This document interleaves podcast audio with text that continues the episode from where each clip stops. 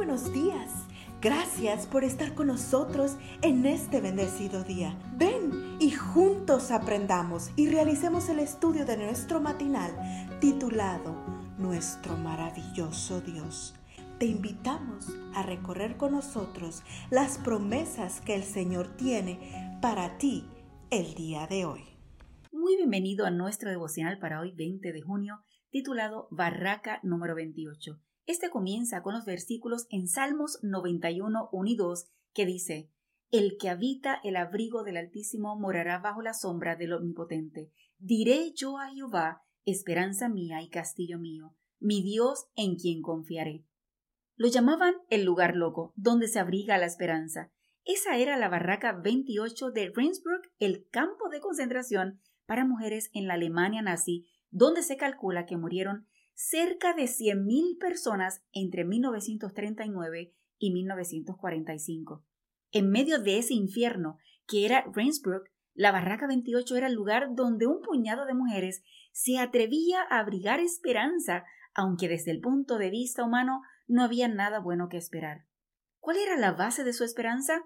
Las promesas de la palabra de Dios que dos veces al día leían en la Barraca 28. ¿Cómo llegó esa Biblia a Ravensbrück? Corby Ten Boone nos cuenta que era medianoche cuando ella y su hermana Betsy, junto a más de mil prisioneras, arribaron a Ravensbrück en septiembre de 1944. En el punto de inspección, cada mujer debía despojarse de toda su ropa e ir a las duchas ante la mirada de los guardias. Señor, ¿cómo podré pasar mi Biblia ante tantos guardias? preguntó Corey en oración. Entonces, junto con Betsy, pidió permiso para salir de la fila e ir al baño. El permiso le fue concedido. Una vez en el baño, escondió la Biblia bajo una de las bancas. Cuando le tocó su turno para ir a las duchas, ahí mismo la encontró. Solo quedaba un problema. A la salida de los baños, los guardias revisaban de nuevo. ¿Cómo esconder la Biblia debajo de la delgada tela del vestido? Otra vez oró. Señor, por favor envía a tus ángeles para que me escuden, de modo que los guardias no me puedan ver.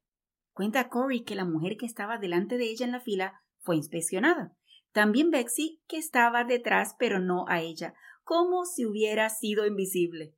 Fue así como la Biblia llegó a la barraca 28, el lugar de la esperanza, el lugar donde aprendimos, escribe Corey, que un poder superior tiene la última palabra, incluso aquí, en un campo de concentración.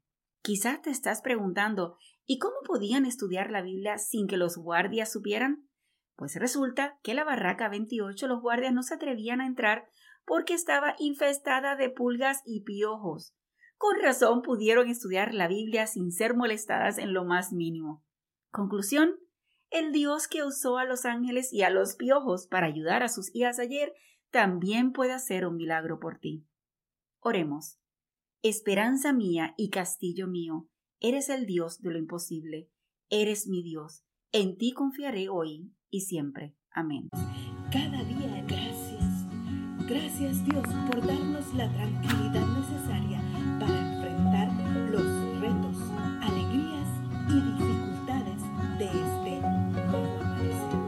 Porque el Señor tu Dios está contigo. Como guerrero victorioso se deleitará en ti. Con gozo te renovará